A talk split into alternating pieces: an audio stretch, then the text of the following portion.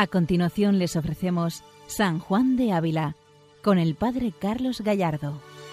Buenos días a todos los oyentes de Radio María. Continuamos con nuestro programa dedicado a San Juan de Ávila, doctor de la Iglesia Universal, que siempre es una luz para nuestro camino en la vida cristiana. San Juan de Ávila nos va orientando, nos va enseñando un modo de seguir a Jesucristo, nos va mostrando que nuestro Dios es amor. Estamos comentando esta carta 85 dedicada a una religiosa, dirigida a una religiosa, en la que San Juan de Ávila le da varios consejos en la vida espiritual, le va orientando en muchos aspectos. Él insiste en muchas cosas, subraya algunos aspectos importantes que hemos ido comentando en estos días anteriores. Hoy vamos a comentar un párrafo de esta carta en la que San Juan de Ávila presenta la importancia y el valor del examen de conciencia. Llama la atención porque la teología de San Juan de Ávila es una teología muy profunda, basada fundamentalmente en la escritura, en los santos padres, en el magisterio de la Iglesia, pero no es una, una, teología muy sistemática o con un orden o con un modo de presentar, sino que muchas veces es una teología que se lanza a la vida práctica y no presenta un esquema eh, concreto o sistemático, sino que más bien quiere aterrizar a cada persona, en cada persona. Por esto hace muy novedosa su manera de, proceder, su modo de escribir, su modo de, relacionarse, porque no hay un sistema como tal, hay un acercamiento a la vida de la persona, donde aplica toda la doctrina de la Iglesia, del magisterio de los padres. En cada frase de sus cartas se percibe precisamente el conocimiento de San Juan de Ávila sobre la Escritura y sobre los padres de la Iglesia. Llama la atención en este párrafo que vamos a comentar ahora este valor del examen de conciencia, pero cómo lo expresa, cómo lo explica y cómo nos hace caer en la cuenta de lo que significa y de lo que supone. Y a la vez vemos una conexión muy profunda con el esquema que San Ignacio sí presenta, San Ignacio Loyola sí presenta de manera más esquemática y ordenada. San Ignacio presenta el esquema en un modo más eh, concreto, más eh, ordenado, podríamos decir, o esquemático. Sin embargo, San Juan de Ávila refleja la misma idea que San Ignacio quiere presentar, pero lo hace de otra manera, a otro estilo. Por esto llama la atención muchísimo su modo de, hacer teología. Podemos decir claramente que San Juan de Ávila es un gran teólogo, y ciertamente un teólogo de altura porque ha entrado en el misterio de Cristo y profundiza en su misterio y en la experiencia del amor y lo expresa, lo transmite, lo contagia.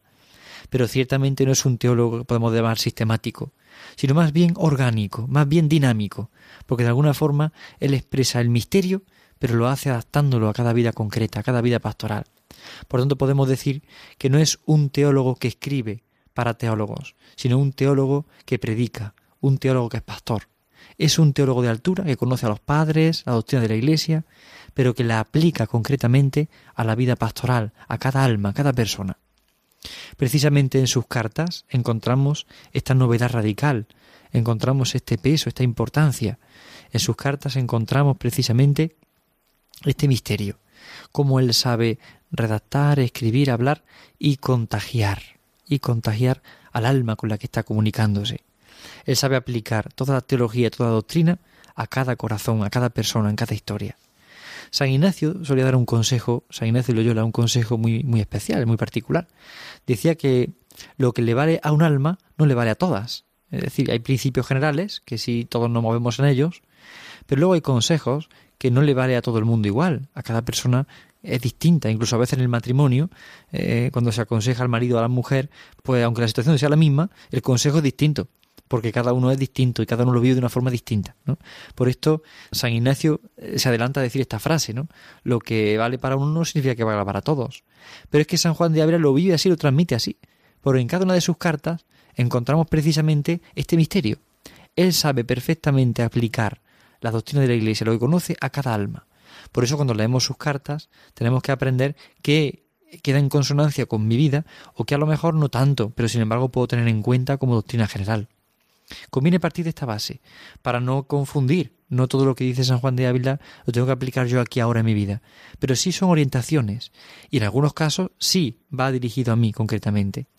Por ejemplo, consejos que da a una mujer que está sufriendo un problema, o consejos que da un sacerdote o una religiosa. Bien, pues podemos, el sacerdote, el religioso, esta persona en problema, puede encontrar ahí una fuente, y de hecho la encontramos para nuestra vida espiritual, pero teniendo siempre la prudencia de saber aplicar aquello que, que el santo está transmitiendo y saberlo aplicar a mi vida concreta.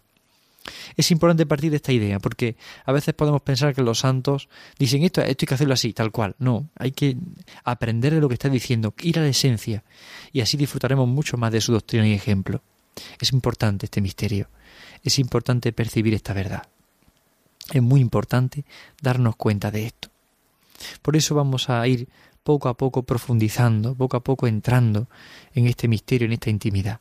Vamos a ir poco a poco eh, penetrando en ese consejo que el Santo Maestro nos quiere dar a cada uno de nosotros. Nos lo quiere dar a todos por medio de esta religiosa a la que le escribe con tanto cariño, pero a la vez con tanta verdad. Vamos a escuchar al mismo santo en esta carta 85 cómo se dirige a esta religiosa. Cierto, quien ojos tiene para ver no ve en sí sino una profundidad de miserias y faltas. Y cuando la noche se toma cuenta de que tal ha sido aquel día, otra cosa no haya sino males que ha hecho en pensar, hablar o obrar, o bienes que ha dejado de hacer por no haber amado a Dios y a los prójimos, como decía, no haber sido agradecido a Dios, no haber sufrido a los prójimos, con otra innumerable carga de cosas que había de tener y no tiene. Y si algo de bien ha hecho con el favor de nuestro Señor, haya o que lo ha maculado con soberbia, vanagloria o con pereza, o con no responder como debía, o con otras dos mil faltas que Dios le da a conocer, y con otras dos mil que aún no las ve, mas cree que las hay, y por tal se tiene. Y la menor parte de sus males cree que es la que conoce, porque así como cree que Dios es más bueno de lo que él conoce, aunque Dios le hace mercedes, no se atribuye así cosa de ellas, sino las faltas que hizo en no responder ni aprovecharse de ellas como debía. Y esto es andar en verdad, dando a Dios lo que es suyo, que es todo el bien sin ninguna mezcla de mal.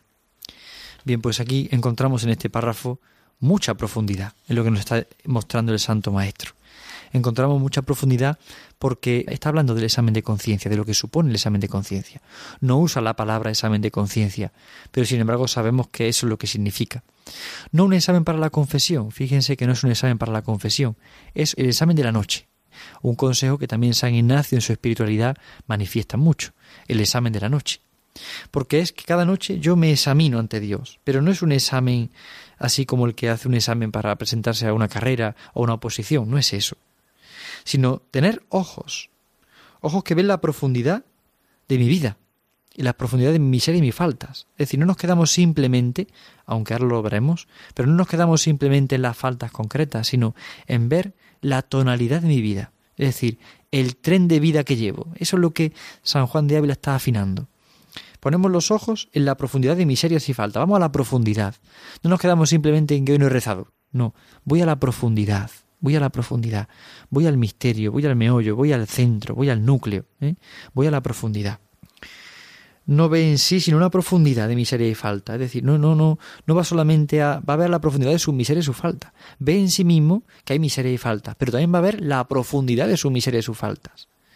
Y él sigue diciendo, y cuando la noche se toma en cuenta qué tal ha sido aquel día, es decir, no dice solamente no, en cuanto ya llego y enumero la falta, no dice eso.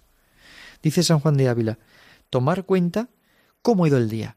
Es decir, ¿qué tal ha ido el día? ¿Cómo ha sido el día? A ver el día en su conjunto, ver la jornada en su conjunto. Cada noche tenemos que acudir al Señor para ver la jornada en su conjunto, ¿eh? ver un poco cómo ha sido el día de hoy qué ha habido en el día de hoy, cómo he reaccionado en el día de hoy, cómo me he comportado. Pero no solamente ver eso, sino también ver, ver al Señor en mi vida en el día de hoy, cómo Él ha estado conmigo y está conmigo, y cómo me sostiene y me acompaña. El examen de conciencia no es enumerar faltas, es ver el tren de vida que llevo, cómo es mi vida, cómo ha sido el día. El día en cuanto a la cercanía de Dios, pero también el día en cuanto a mi miseria y mi falta. Es importante esto. Pero claro, San Juan de Ávila es realista y nos dice otra cosa no haya sino males que ha hecho en pensar o hablar o obrar, o bienes que ha dejado de hacer, por no haber amado a Dios y a los prójimos como se debía. Llama la atención esto. Es decir, ver que uno descubre en sí males, pues descubre lo que ha hecho mal, claro, se encuentra de frente con sus pecados. Pero no solamente con lo que hace mal en el obrar, sino también San Juan de Ávila enumera el pensar y el hablar. Es decir, pensar, hablar y obrar. Y también los bienes que se han dejado de hacer. Es decir, eh, la falta de, aquellas obras que podía haber hecho buenas, falta de omisión, pecado de omisión. Podía haber hecho algo bueno y no lo he hecho, me he privado de hacer el bien. El pensar, el hablar, el obrar, o los bienes que he dejado de hacer. Es decir, pensar, eh, debemos de examinar nuestros pensamientos. Es verdad que frecuentemente nos vienen pensamientos que no podemos ordenar y controlar eh, de repente, ¿no? Nos vienen y no los queremos nosotros. Y vienen hacia nosotros y no podemos eliminarlos. Bien. Pero sí podemos de alguna forma canalizarlo. Podemos no consentirlo. ¿eh? que a una persona le venga un mal pensamiento en un momento concreto no significa que esté pecando de pensamiento. Que venga un mal pensamiento no significa que esté pecando. Que venga es inevitable. Ahora, ¿qué hago con ese pensamiento? Ahí está el punto. Si me viene un pensamiento de, vanagloria, de soberbia, o un pensamiento negativo sobre una persona, me viene y no lo puedo evitar que a veces me pueda venir por muchas razones, por heridas pasadas, por mis pecados, por problemas que he tenido, o tentación simplemente. Bien, viene ese pensamiento, ¿qué hago con él? No lo consiento. Es muy importante no detenernos en él, dejarlo correr. Al igual que abrimos el grifo y dejamos que el agua corra, cuando nos lavamos las manos, cuando, bueno, pues igualmente el pensamiento pasa y pasa y lo dejo pasar. La falta, el pecado se cometería si yo me detengo en ese pensamiento y ya me paro en él empiezo a pensar, hay que ver, y esta persona me hizo y me dijo y hace no sé cuántos años me hizo no sé qué y ahora tengo este problema con ella. ¿eh? Ahí sí estamos consintiendo, nos estamos deteniendo en un pensamiento que estanca la vida espiritual. ¿eh? Es como si pusiéramos el tapón al grifo, se llena de agua y el agua ahí se queda estancada y ahí se puede contaminar. Y entonces la vida espiritual se contamina. Cuando consentimos un mal pensamiento, eh, se afecta nuestro sentimiento, y ahí pasa la actitud, y la actitud nos lleva a obrar mal. Por eso San Juan de Ávila comienza por examinar los pensamientos. No es de golpe, evidentemente. Cuando nos viene un mal pensamiento no es de golpe. Nos viene un mal pensamiento y poco a poco si le, damos, le vamos dando cobertura, se va estancando en nosotros. ¿eh? No podemos, tenemos que dejarlo correr. Es importante eso. Y luego, en segundo lugar, el hablar. El hablar, qué importante es el hablar. Cuidar nuestras palabras. Muchas veces la, lengua se nos lanza fácilmente y todos experimentamos cuando consentimos la crítica, se nos perdemos la paz del corazón. San Juan de Ávila examina en el hablar, es decir, cómo hablo de los demás, cómo hablo de las cosas que pasan, cómo digo las cosas, cómo comento, cómo expreso, cómo me comunico. Es importante esto. Cómo es mi comunicación con los demás, cómo me expreso. Es necesario tenerlo en cuenta. Y luego, el obrar. Porque evidentemente del pensamiento y del hablar, al final va al obrar. Cómo obro, cómo actúo, cómo hago las cosas, con qué intención, con qué interés, con qué dirección, en qué dirección me muevo. Ahí está el punto. ¿En qué dirección me muevo? ¿Mm? Tenemos que partir también de esta base. El obrar es no solamente el acto en sí, sino en qué dirección me muevo. ¿eh? Puede ser que yo haga una obra de caridad externamente, pero ¿en qué dirección va? ¿Va para que las personas que vean que hago una obra de caridad me aplaudan y digan que bien, lo bien que ha hecho esto, lo bien que ha hecho lo otro? Eh, eh, no, ciertamente no ese obrar ya está torcido. Por esto lo veremos solo después. San Juan de Ávila también insiste en esto. ¿eh? Pero el obrar es ver el obrar en su conjunto. Pero en el fondo pasa después San Juan de Ávila a ver el bien que hemos dejado de hacer. ¿Y eso por qué? Porque no hemos amado a Dios y al prójimo. Ahí va la clave, es el amor. Por eso San Juan de la Cruz, años más tarde, dirá, al atardecer de la vida, me examinarán en el amor. Cuando escuchamos a San Juan de la Cruz con esta frase, Muchos piensan, bueno, se referirá a cuando nos muramos. No, San Juan de la Cruz cuando escribe esto lo escribe a sus frailes carmelitas y le dice que cada día serán examinados en el amor. Al atardecer del día, de la vida, de ese día, me examinarán en el amor. Y es que el amor en el fondo es la raíz, es el fundamento de todo lo que hacemos.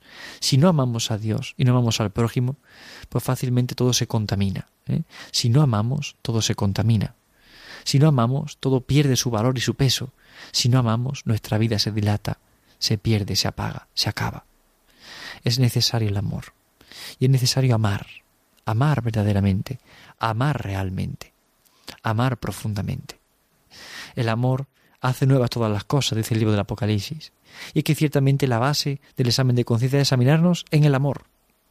He pensado con amor, he hablado con amor, he obrado en el amor, he buscado hacer el bien por amor. Claro, cualquiera puede preguntarse, bueno, es que el amor no me nace solo así, de repente, no, no, no, nace solo así. Evidentemente, el amor es algo más que un sentimiento que nazca solo. El amor es un acto de la voluntad que decide. Entonces, cuando me viene un mal pensamiento, yo decido pensar bien, y decido pensar amando y no consentir el mal. Y yo decido personalmente hablar bien de la persona y no lo consiento. Y yo decido obrar bien y no consiento el mal que me mueve a obrar mal o a, obrar sin amor. En el fondo es un acto de la voluntad que decide amar, que decide entregarse. Los santos se han entregado y han partido de un acto de la voluntad que ha decidido amar, amar a Dios y amar al prójimo. Evidentemente no va esto contra el sentimiento, porque el sentimiento es necesario. El sentimiento es fundamental en la vida y es necesario, es humano. Pero claro, no lo es todo. El sentimiento a veces acompaña, otras veces no. Y el sentimiento debe ser educado, debe, debe educarse. Nosotros generalmente educamos a nuestros hijos, eh, cómo tienen que comer, por ejemplo, y le explicamos que el hambre es algo natural, pero luego no, no les dejamos que coman con las manos, que coman corriendo, que, que, coman rápido, acelerado, y sin ningún tipo, sino que le enseñamos a poner orden, a, aguantar un poco las ganas de comer, a ordenarlas, no a comer todo de golpe, sino a comer el primer plato, el segundo plato, a la sopa con la cuchara, el filete con el cuchillo y el tenedor. Le enseñamos a comer, a masticar, a digerir la comida. Y poco a poco el niño va aprendiendo a comer y a gestionar su hambre Sabe que tiene que saciar el hambre, pero sabe cómo hacerlo y en su orden. Bien, pues a veces los sentimientos están como el hambre dentro de nosotros, no, no podemos arrancarlo, no podemos sacarlo fuera. A veces queremos que yo quisiera no sentir esto, bueno, es que es inevitable sentir.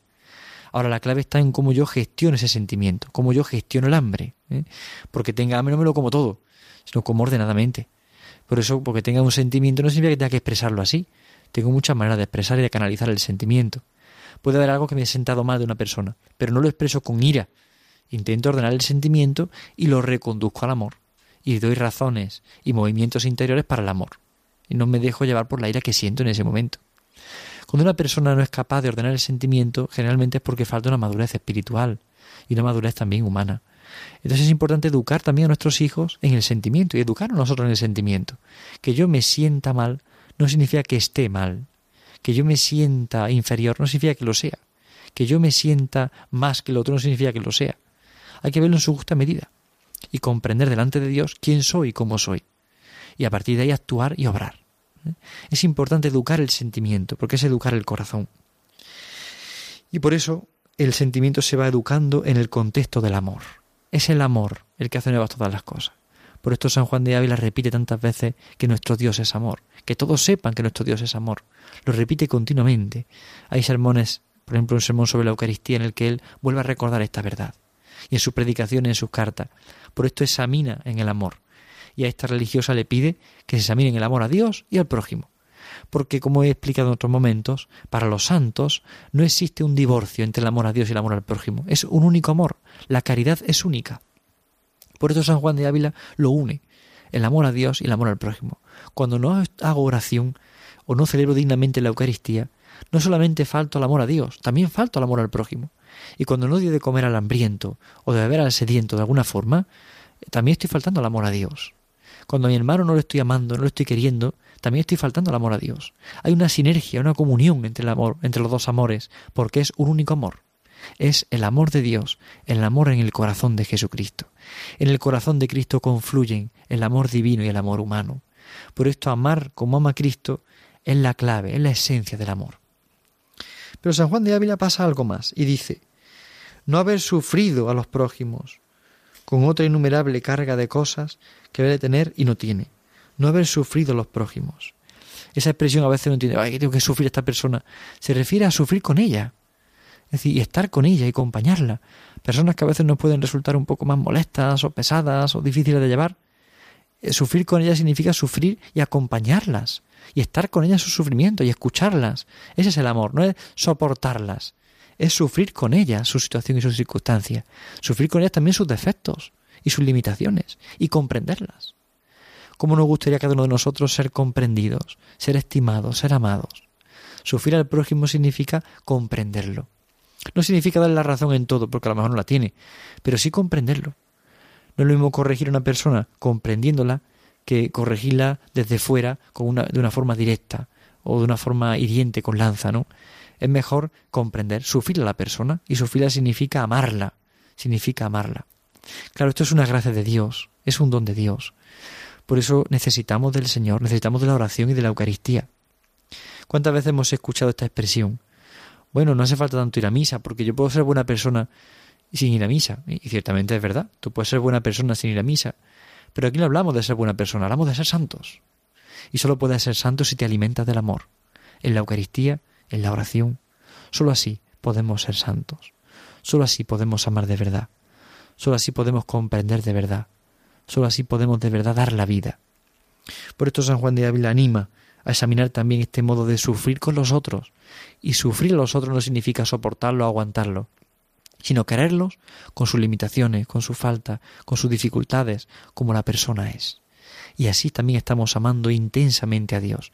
Y amando íntimamente a Dios, estamos amando al prójimo. San Juan de Ávila es doctor del amor divino, precisamente porque nos enseña esta verdad de fe y nos ayuda a profundizar en este misterio. Vamos a encomendarnos hoy a su intercesión poderosa. Vamos a pedirle al Santo Maestro, al Santo Doctor de la Iglesia, que nos conceda la gracia de crecer en este amor, que nos conceda la gracia de ir profundizando cada vez más y más en esta intimidad con Dios y en este amor al prójimo. En el programa siguiente seguiremos comentando un poco el examen de conciencia.